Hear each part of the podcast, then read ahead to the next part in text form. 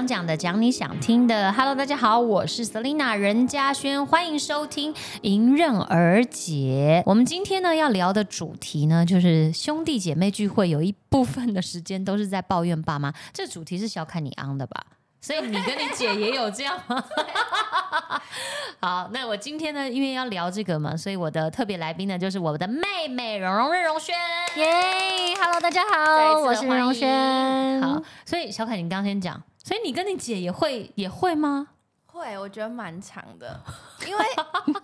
不知道我，我觉得我跟我姐会长，是因为我爸妈没有所谓谁扮白脸谁扮黑脸，他们就是同一个鼻孔出气，那我跟我姐就要另外一个鼻孔出气，哦所以我们会等于爸妈跟小孩对抗，哦对对对对，有一种这种感觉，所以我们会蛮常讨论到这个话题，就可能觉得，哦哎、妈妈那你们最近能讲的、最近抱怨的事情是什么？很能讲哦多哎、就是突然想那你随便举一个，随便举一个小例子。最近想抱怨的，可能就是其实这个问题一直都有，因为我爸妈是那种没办法放手的爸妈，他们会希望我们很频繁的回家，哦是，但是因为我跟我姐又没有住在家里，嗯所以这就会变成说啊，你看他要在请乐了，你看他要在哦，对对，那他们请乐会用什么方式请乐啊？讯息或讲电话。像上次连假，我最后一天跟朋友有约，所以我就说，哎、那我要提早一天回台北。然后他就说，啊，可是连假哎、你还不回家哦？怎么怎么，就类似像这可是你已经回家了，不是吗？对啊，我前面三天都给他，我就最后一天 提早回来，觉得不够，对，他就觉得你为什么不整个年假都给家人呢？就像这样，对，而且你爸妈也没有急着要要催你交男朋友，哎，还好他们只会偶尔问我一下，他们会希望你交男朋友吗？没有很迫切的希望，但他会问我说为什么我没有交。那他没有想到，万一你交男朋友之后，你的时间就再也没有家人了。对，所以他可能就没有很催我，因为我姐也是交了男朋友之后就不回家了嘛。对嘛，对嘛，是吧？那还好，姐姐是开路先锋。对，还好姐姐当开路先对对，讲到这个开路先锋，我就是一路披荆斩棘，然后跟乘风破浪都是我，对，各种闯荡、就是我冲撞，，就是对，嗯，从 我看从小的时候，哎，我们如果真要讲我爸妈坏话，我们大概从几岁才开始团结？可以？其实我们还蛮晚之后才开始的。因为我跟我妹差七岁，我们小时候真的落差太大。我国中的时候，我姐已经出道了，等于这整个过程中，从我国中到大学期间，我们没有机会讲父母坏话而且。那个时候我几乎不在家。对你能到见能够见到父母的时间已经少之又少，所以只是会很珍惜，对，不会去针锋相对或者是恶言相向，是不可能的，因为太少时间可以相处了。对，真的开始讲爸妈的坏话，应该是我们一起出国开始哦，就是那一趟，我们上次说到意大利那一趟旅游那一趟，那一趟开始，才我们会一起诶，觉得爸妈哪一方面怎么样，嗯然后会开始去讨论跟因为那一趟旅行，我上次就有分享，是呃是第一次我们我跟我妹这样子，等于是二十四小时的相处在一起，然后住在一起。那我们我带着爸妈，因为才才意识到说，哎，原来爸妈。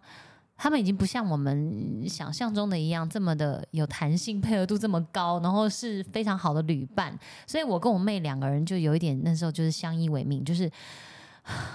我我我撑不住了，你你加油。然后我妹快要爆炸了，我就哎我来我来，就是我们两个就有点这样相相互扶持，哎对轮流。然后在那个十几天的旅行里面，所以那一次大概就是有比较深刻的体会，对然后之后就会就会比较长了。对，那次那次大概就是我们回到房间，就是如果在面对爸妈的时候，就是互相扶持着对方，就是一下子压抑一下你，然后一下子我出来做做一下调和剂，然后一下子我就不想讲话了，然后你出来做调和剂，然后最后是我们回到房间的时候，再一股脑的把刚刚的不舒服反正给总之回到房间之前，一定先带两瓶香槟回去，然后就开香槟了，然后就开始 大声的数落爸妈的不是。可是其实也改变不了什么，因为我们两个也只能彼此互吐苦水嘛，然后最后就是我们。对互相打气，然后彼此接受，然后重新对灌注能量，然后再隔天再出发旅程对父母这样子。因为那个旅行就是这样，他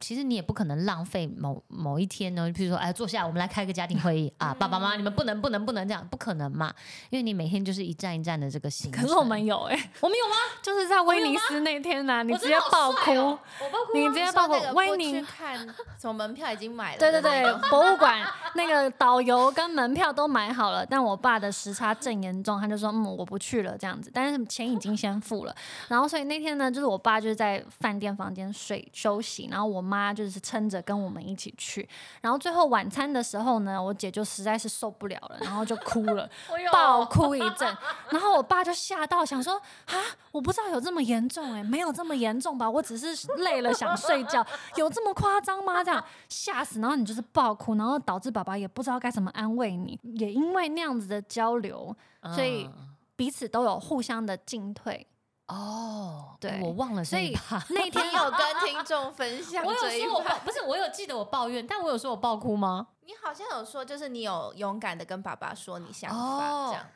对，就是那那个大概是旅程的可能第三天、第四天，就很前面的天数。嗯所以也让我们后面就是变得很顺畅。我觉得也因为有吐出这个苦水，以所以以其实不舒服你不要憋，因为你越憋只会越不舒服。其实是是要讲出来，然后因为你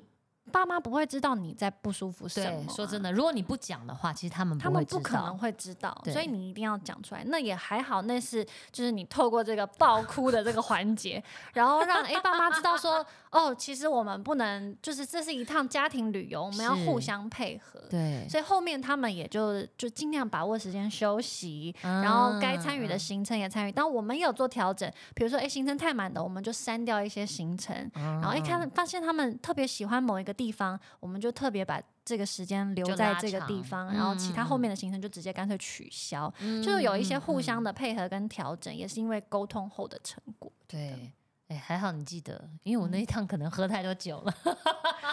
你那趟让各种失忆，还好我有用影片帮你 记录下来。对对对对，有啦。现在回想起来，那趟旅程还是是甜蜜多过于苦涩的啦。对，那那还好，我那时候有这样子用一个爆哭，因为我这我这个人真的实在是太爱哭了。那我觉得有时候眼泪其实蛮好的，因为你一哭呢。人家就是也凶不了你什么，这大概也是我数一数二强的这个武器吧，沟通的武器。但是很多也是眼泪也是因为我自己心里有压力啊，然后有一些情绪啊，对，所以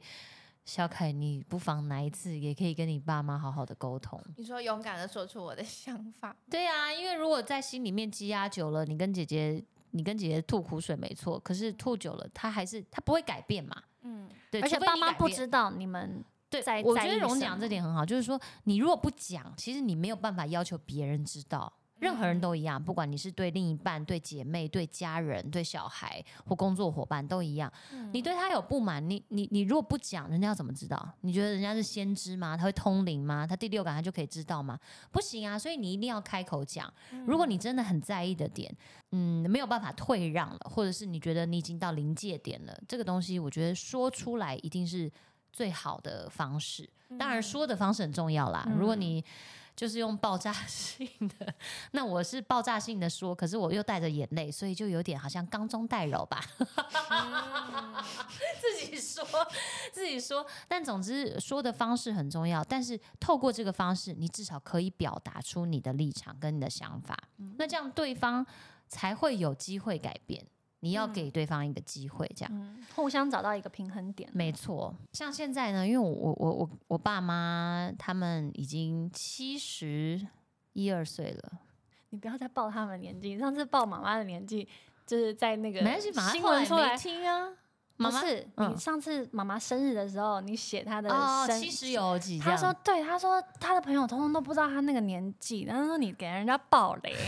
然后害他觉得就是有点难过。他朋友本来都还以为他很年轻，然后就啊，原来你已经七十好几了这样。对，这也是我最近发现他们会有一个症状，应该不是说症状啊，就是他们会有一个状态。因为我爸妈呢，他们真的维持的很好。我妈是外表啦，真的是不可思议，就是可能就剪妹妹头，然后皮肤她也自己都保养的很好，穿着衣服也是非常的年轻，真的是完全看不出来。有时候他再加一些那个软体，什么两软体开美肌反正这个美肌一开下去，我的妈！我说说他四十岁，我都会相信。那我爸呢？不要，就我爸的声音当然中气十足，大家都知道。然后身材身材没话说，对，因为我爸体脂是低的，然后我爸有体重焦虑，你知道吗？他他我们如果约他吃大餐，他是会提前两天去准备，就是开始开始跑。步，哎，对，跑步健身，然后让维持体重故意低一点，因为吃大餐可能就胖了一公斤这样。对，然后胖吃完再去跑步，再去跑步或泡泡澡或什么之类，就是各种让自己再追回原来的体重。这样，有一天他在聊天室跟我说，呃，跟我们说，啊，他最近呃不知道怎么样，反正就六六十几公斤这样子。然后我说，哇，爸爸，我快要超过你的体重了，你知道这个这个。就是我，我爸一百七十几，一个男性哎，然后他身上，而且他是很还算蛮多肌肉的，对，就是我爸的样子也是看起来也是也是不像他这个年纪，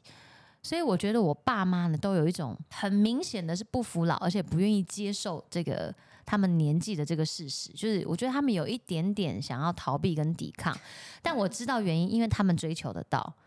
就是他的样子的确看起来就是就是不像啊。然后我有一次呢回家就看到我妈那个客厅有一个呼啦圈，大概我跟我真的觉得我它快要两公尺吧，就是应该一公尺多，绝对是有的，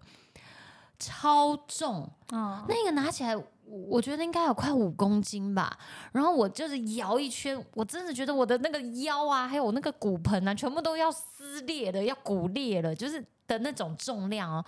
然后我说这个是谁在摇？然后我妈说我啊，我每天摇这个，然后这样才会有腰身，而且我都觉得它不够重，我还要再买一个更重的。然后我就觉得天哪，我的爸妈他们真的太了不起，他们对于他们现在的那个身体身材的管理，然后就是就是非常非常的严谨。可是这样就会导致呢，他们每次看到我的时候，就之前也就是这样，之前就是看到我就是说。唉，你这吃太多了吧？你这又胖了，然后又怎样怎样？当然，我的确是胖了，我也的确是吃不少。可是，在他们眼中，就是因为他们都这么的节制，你知道，我爸妈，你看我刚刚讲的，我们今天要吃一个大餐，我爸可以是前天两天就运动，那我我妈是晚上如果要大餐，她白天可能就就不吃了或者怎么样的。就是我其实很佩服他们的这样子身材管理，但是我自己就是现在就是有点嗯处于没有办法的状态，而且我就仔细回想，我爸其实在四十几岁的时候，他也是人生最胖的时候，可是那时候他很忙，他忙于工作，他那个腰围我记得他也是说过，他腰围到多少三十四腰。我想说，你看你年轻的时候也胖过啊，那我老的时候再瘦不就好了？我觉得回归到一个点，就是其实你爸妈也是一个爱漂亮的人呢、所以他们对于追求是追求我觉得他们很看起来爱我觉得他们，我觉得他们有点比我们都爱漂亮。其实爸爸很容易会被，比如说今天他坐捷运，然后被让位置，他会受伤。对，哎，我爸竟然会介意耶！然后比如说被讲老翁，他也会受伤哎、被叫爷爷，他也会受伤哎、可是他早就到这个年纪啦。对对，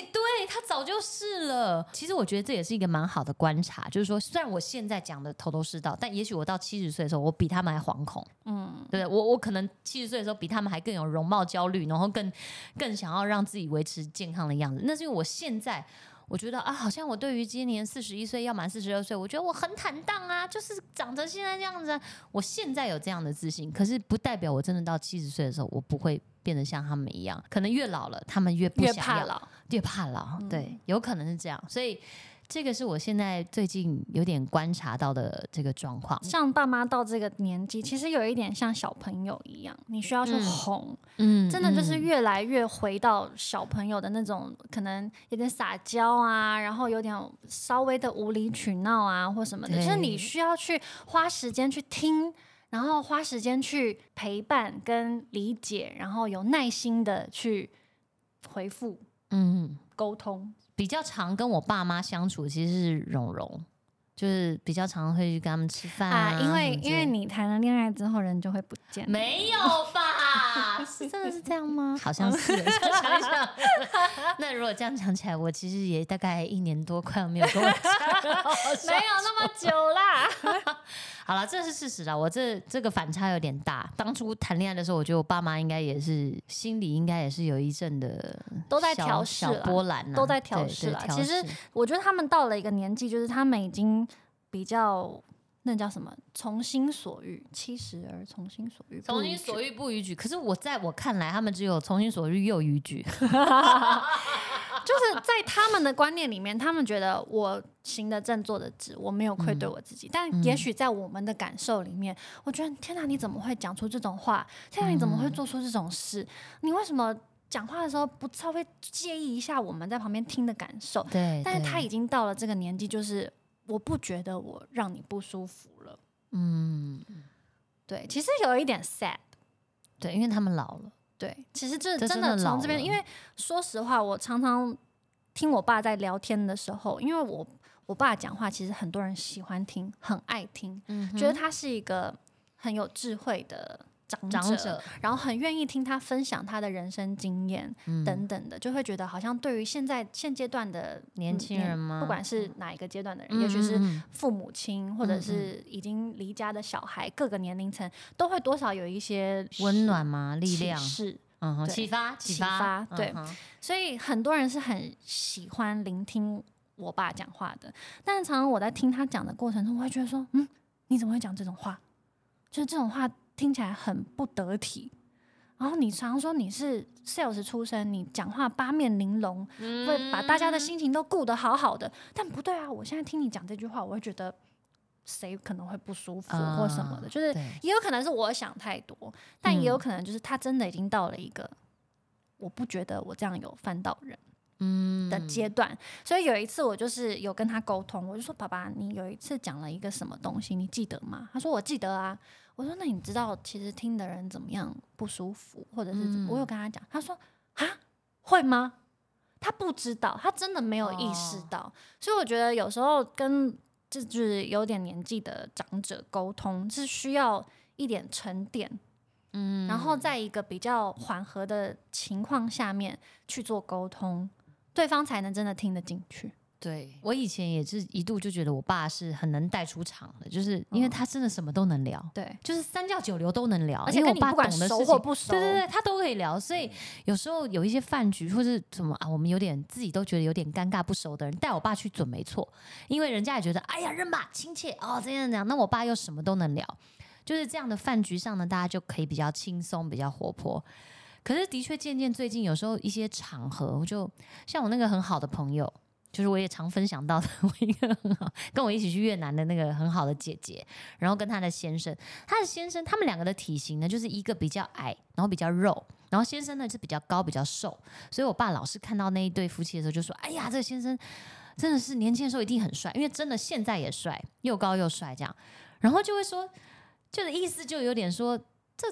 就是这个女生，你当初是怎么样把到这个男生，你知道吗？就是我就觉得这个很没礼貌，而且因为对我来讲，这个姐姐是是我身边非常要好的朋友，我们已经一天到晚都是吃饭都会见面的。但是我爸老是就是爱讲这个话题，我就会觉得你这样很没有礼貌。而且爸爸，你对啊，你不是 sales 吗？你这么多东西能聊，你为什么一定要聊这个话题？这样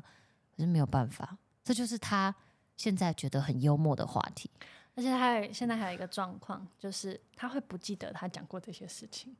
所以他会一讲再讲。就比如说你刚刚讲这个，哎、你这么高，身材这么好，他可能已经讲了几百遍了。然后我们就说：“爸爸，你上次讲过了？”哈，没有啊，我第一次讲。他已经真的完全不记得。当然，我觉得这是有点阿兹海默的前兆，但是没关系，就是就是要一直去不停的提醒他。对，其实我觉得，因为我们已经不是刚入社会的小孩子了，所以我觉得一开始可能遇到爸妈这样子的状况的时候，可能会有一点不能理解，对他们生气，对，然后闷气，然后就干脆觉得算了，我不想见到他们了，我不想跟他们沟通。但其实过一段时间，你会发现这样的你很愚蠢，嗯因为你爸妈其实已经在倒数。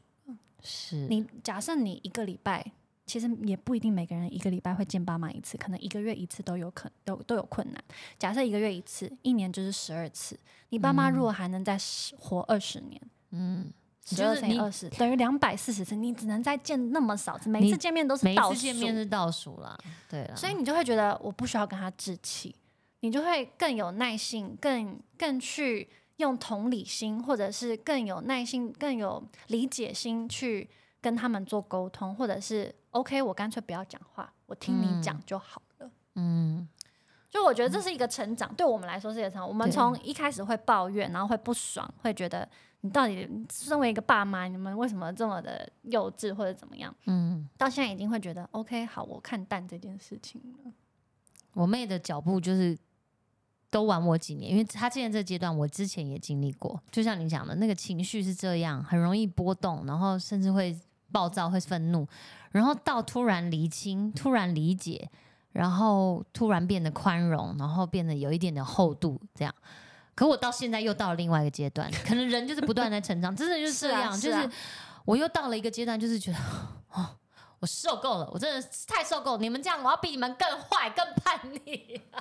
但我觉得当你当你做父母亲，因为我听过太多的爸妈都这样跟我讲了，就当你做父母亲的时候，你可能又会有别的体悟。有啦，像我像我那时候就是刚刚怀孕的时候，就是初期比较有一些荷尔蒙的改变，然后身体就真的比较不舒服。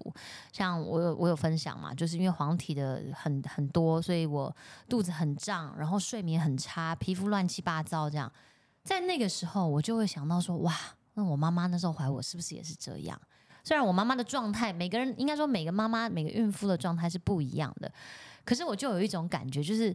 对我前一秒钟可能才在讲我妈的坏话，才讲我妈说，哎呀，怎么最近讲话又这样子，又口不择言啊，或者又不不顾别人的感受。可是下一秒钟我在想到说，啊，可是她就是这样经历这么多辛苦，然后这么多担忧。我在前面的每一个礼拜要去产检的时候，我都是忧心的，而且产检完你看到了，好像看到他健康的图像，就是一下下，可是你。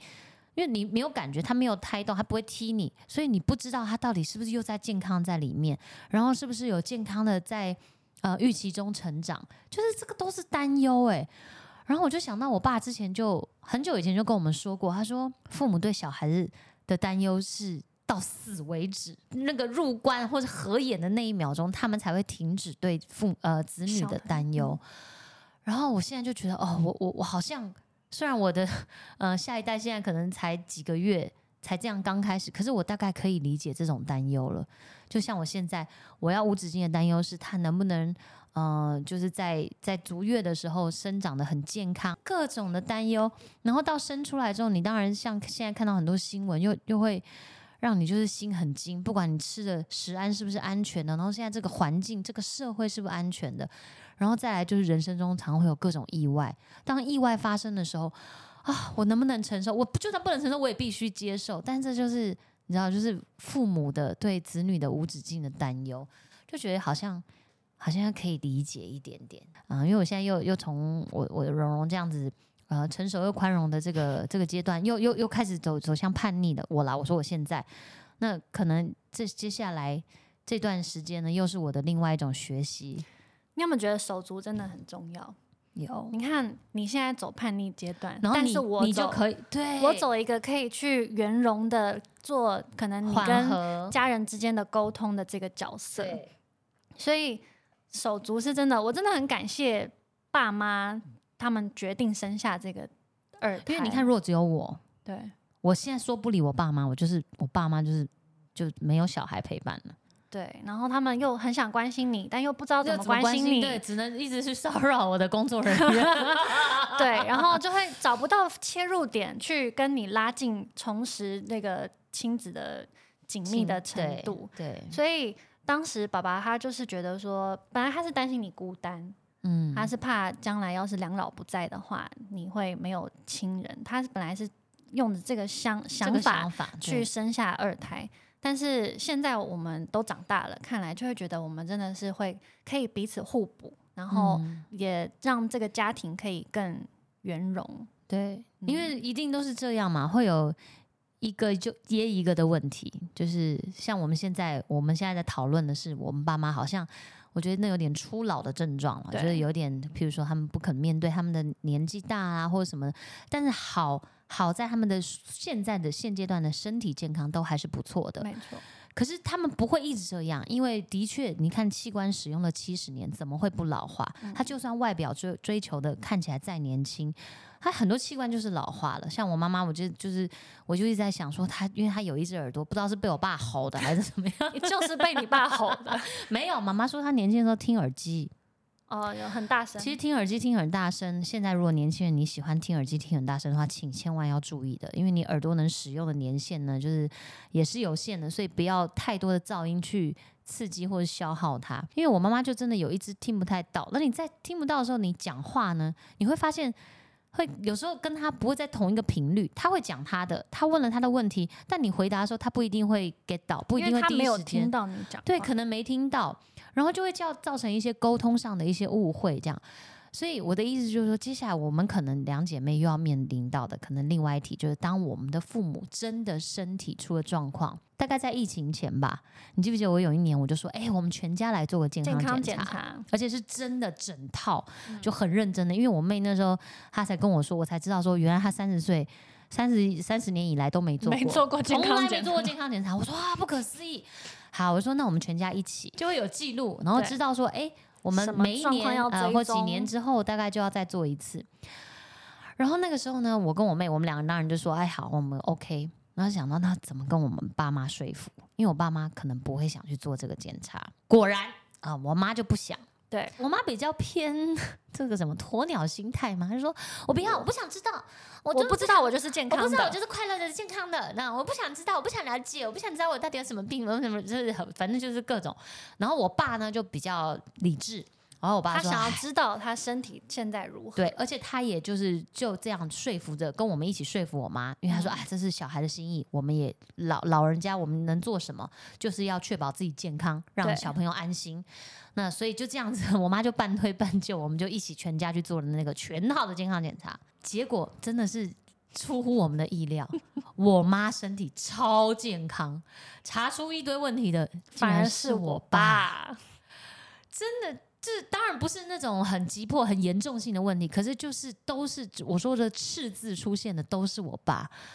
哎呀，你知道我爸那个大概忧郁了不知道几个月，还半年有没有？应该超过，可能超过。我觉得我爸应该本来是信心满满的啦，他觉得他会看到的成绩单是一切都很健康，然后都是很漂亮的数字，对，就没想到这边有问题，那边也有状况。他真的是完全出乎他的意料之外。我觉得他那个信心那在那段时间完全崩溃瓦解。他想说：“我吃的这么健康，我又运动，每天都运动，我体力这么好，身材保持这么好，怎么可能会有问题？” 然后没想到我妈就。哎呀，我以前还有胆固醇过高，哎，我现在吃了红曲之后，哎，我就等，然后你知道那那两老的那个对比，一个就是乌云，然后愁云惨雾，然后一个这样啊，本来就已经很快乐的像花一样的，我这更快乐了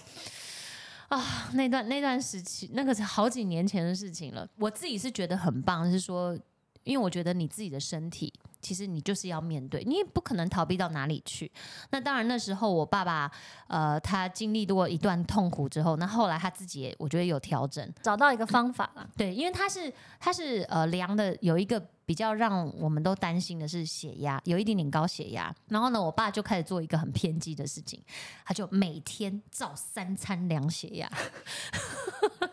你知道这个就是就是你会把自己逼死，就是你我我觉得这血压不高也都被你一量到都变高了。他起床先量，起床先量，吃饭完再量，然后跑步，跑步前先量，跑步完再量，然后跑跑步完会去洗澡泡澡嘛，再量。对，因为他后来就开始自己做各种的诊断，就说我为什么会血压高？为什么像血压高这样？除了家族遗传，还有什么原因？他说啊，因为我一直以来做的那个运动呢都是重训，没有心肺，他没有做心肺。所以从那一天开始呢，我爸就狂做心肺，每一天做心肺。我狂跑步，他体重晚都有，他应该体重掉了五公斤吧？他就从那时候开始，直接体重就破七了，就是一路往下。因为你知道，他就是变成减脂的概念了。他就像我们 我们女生想要减肥，你如果每天跑步，一定会瘦，因为任爸就做到了，早晚跑，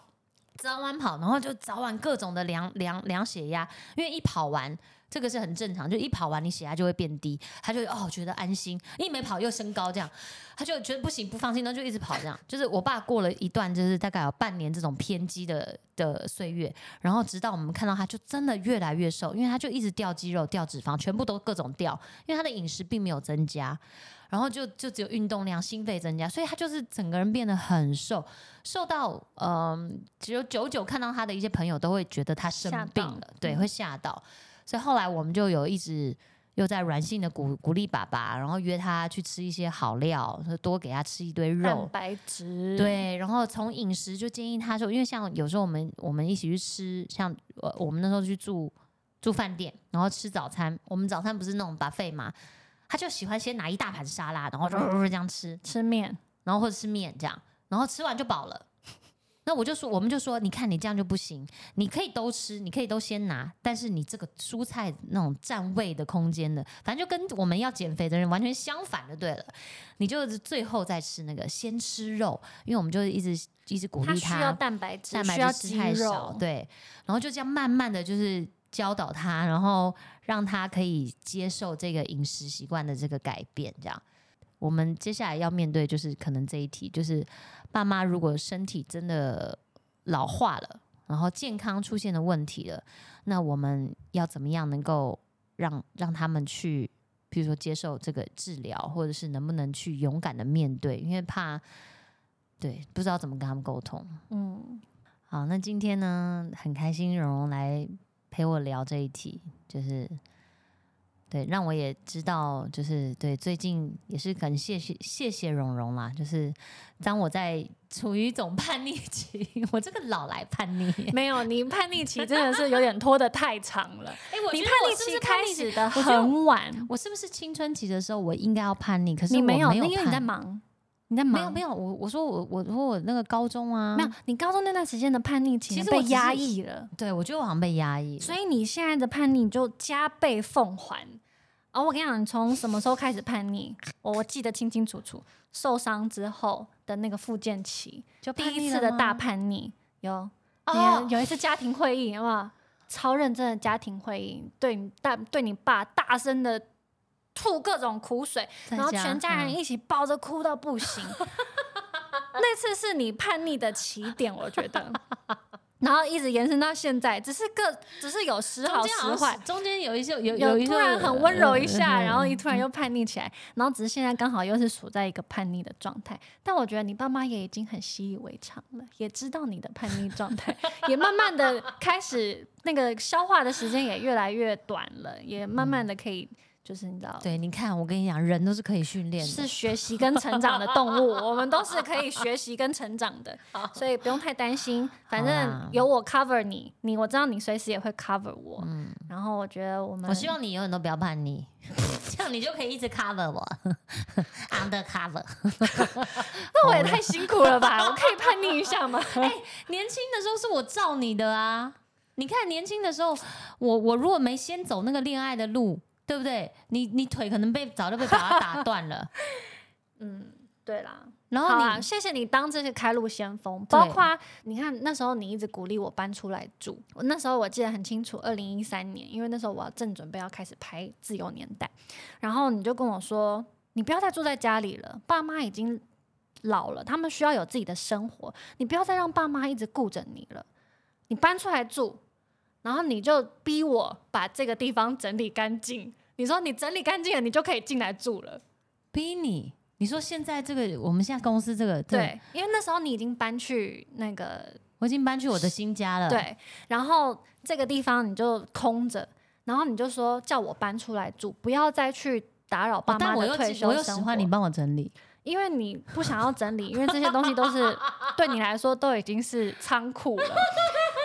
然后我就记得很清楚，反正我就花了不知道几个月的时间，慢慢的把这里丢丢丢丢哎、丢。我好会使唤人哦，我的然妈妈咪！然后我还记得那个衣服，我全部都堆在床上，然后叫你来挑。反正后来我就把它整理好了之后呢，我就搬进来，然后就正式脱离我父母了。这是你哦逼我的。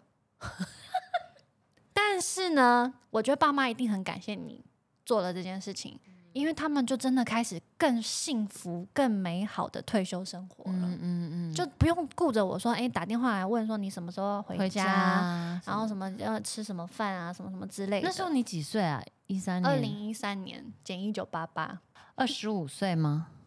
对，二十哎，算晚的耶，对吧？哎现在 三十岁住在家里面的大有人在。哦，真的吗？吗？对啊，没有啊，小凯也离家啦。就是他是大学毕业就离家啦，但我也是姐姐鼓励我离家的。也是姐姐鼓励，不然你可能也还本来我也不打算要离开了，嗯因为我觉得哦这生活很好，就是也没有什么需要去改变、啊。。是是，对，而且自己出去住会要面对很多的状态跟问题，嗯还有开销也是。对，所以确实那时候你这样子的鼓励，我觉得对爸妈来说也是一个好的改变呐、嗯嗯嗯，对，那为什么我会讲到这里嘞？哎，我也忘了，不知道不知道结尾了吗？吗？？好可怜啊，两姐妹金鱼脑确认。我们真的是金鱼脑哎、我为什么要讲到这里啊？叛逆，不对，叛逆不是。叛逆，反正我觉得我感我感谢你，然后你又来感谢我，对，就是我觉得你虽然叛逆，但你还是做了很多在冲撞爸妈的底下，但是还是做了很多让他们可以生活更好的事情。嗯，是，我就觉得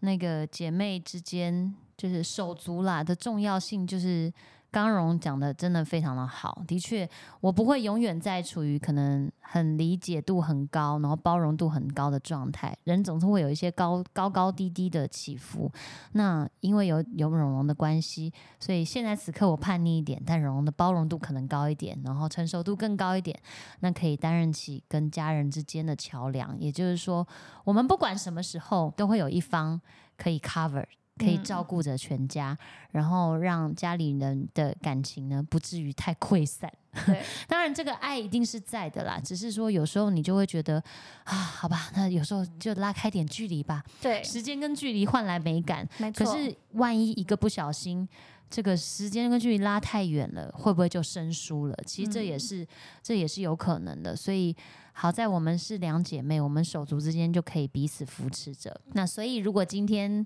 啊、听众你呢也是跟我跟荣一样，还有像小凯跟姐姐一样，你有手足的话啊，真的请一定要好好的珍惜。那当然如果没有的，我相信你跟家人之间一定父母之间一定会有更好的沟通跟协调的管道。但重点，你看今天讲了，虽然我们抱怨了半天，其实良好的沟通，或者是告诉对方你心里想的、你心里面的话，这是一个很重要的一环。坦诚的说出来。对，一定要坦诚说出来，然后彼此理解，才能够跨越各种的可能，不管是误会啊，或者是各种的困难或问题，然后这样，嗯，对，这样彼此心里面都会比较快乐了。会更幸福。会更幸福。好，那我们今天的莹热姐真的是，我们今天聊的跨度也是蛮广，也是蛮广的啊，任嘉轩，你的跨度好广啊！好的，那下一次呢有有趣的话题的时候，再来邀蓉蓉来我们节目玩。好哟，期待下次再见。是的，莹热姐，下次见，拜拜，拜拜。